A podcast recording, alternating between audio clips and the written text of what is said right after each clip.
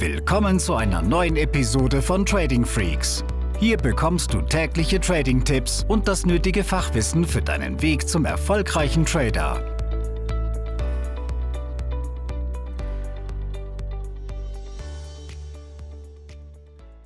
Ja, liebe Podcast-Zuhörer, heute sprechen wir über sechs Gründe, warum Trader scheitern. Und All diese Dinge habe ich selber falsch gemacht, hat natürlich ordentlich Geld gekostet und wenn ich ja da mit diesem Podcast heute es schaffe, dem einen oder anderen da die Augen zu öffnen, dass du dich vielleicht auch mal selbst reflektierst und schauen kannst, hm, vielleicht sollte ich Dinge ab heute dann auch anders machen, dann habe ich schon viel gewonnen und deshalb lass uns starten.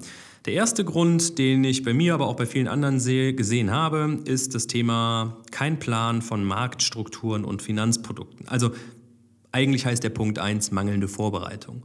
Und dazu gehört insbesondere, dass man nicht gut vorbereitet ist im Sinne von einfachen Fragestellungen. Ja? Also wie funktioniert das Finanzprodukt, was ich da gerade nutze? Was hat das für Vor- und Nachteile? Es gibt da zum Beispiel Optionsscheine, die ähm, nicht in jeder Marktlage funktionieren, sondern eher in trendigen Phasen, nicht bei Momentum zum Beispiel.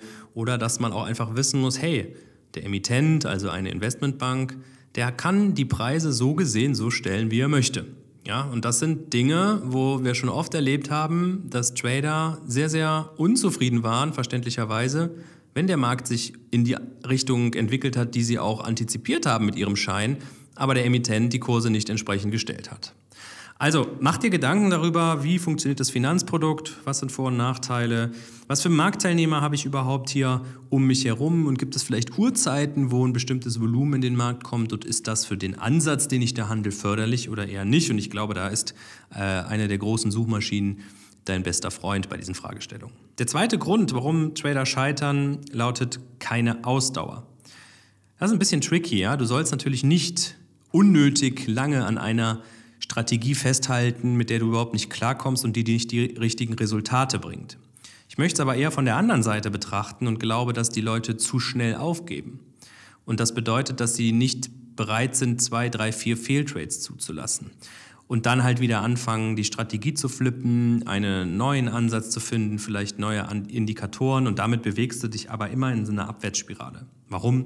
Weil es bei jeder Strategie normal ist, dass da auch mal Fehltrades kommen und du nicht den heiligen Gral finden wirst, wo eine Strategie immer funktioniert. Also mach dir da nochmal klar, wir geben immer einen Teil der gemachten Gewinne auch wieder an den Markt zurück. Und über ein sauberes Risikomanagement ist es dann natürlich auch die Aufgabe des Traders, nicht zuzulassen, dass der komplette Gewinn der Vortage wieder abgegeben wird. Der dritte Grund, warum Trader scheitern, ist die mangelnde Geduld. Ja, also ich nehme immer gerne dieses Beispiel. Der Job des Traders ähnelt dem eines Jägers. Der Jäger, der sitzt auf dem Hochsitz und der schießt auch nicht mit der AK-47 blind in den Wald, sondern der wartet geduldig und der schießt auch nur, wenn er vielleicht ein krankes Tier äh, vor die Flinte bekommt.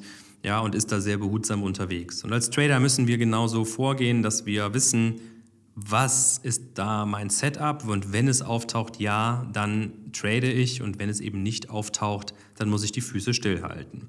Also diese Geduld ist eins der größten oder wichtigsten Faktoren, die zu entwickeln, wenn du nachhaltig profitabel handeln möchtest, wovon ich mal schwer ausgehe. Der vierte Grund, warum Trader scheitern, nennt sich Overtrading. Overtrading bedeutet einfach, du handelst zu viel, viel zu viel.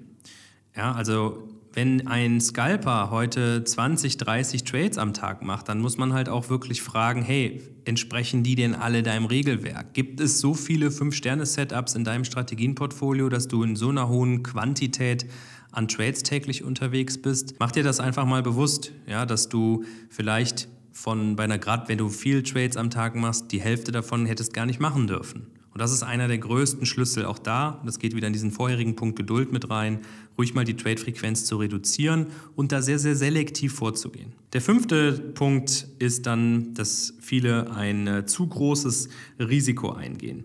Das bedeutet, dass sie einfach zu große Positionsgrößen handeln. Ja, das ne, kann man lösen, indem man sagt, hey, ich halte mich an die 1%-Regel, wonach ich pro Trade nur 1% Risiko gehe von meinem Kontokapital. Also wenn du 10.000 Euro Kontokapital hast, dann riskierst du maximal 1% pro Trade. Das ist eine einfache Mathematik dahinter. Damit kannst du dir den einen oder anderen Fehltrade erlauben und bleibst aber liquide und du wirst merken, dass es auch die Nerven schont und du nicht nervös wirst, wenn du so einen Trade eröffnet hast und der mal ein paar Punkte gegen dich geht.